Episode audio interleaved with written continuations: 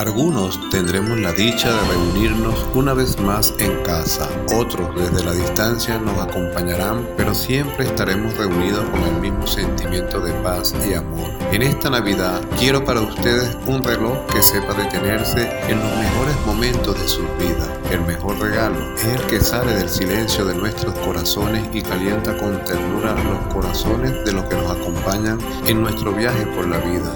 Deseo que puedan ver la ternura del pasado, el valor del presente y la esperanza del futuro. Feliz Navidad les desea Orlando César.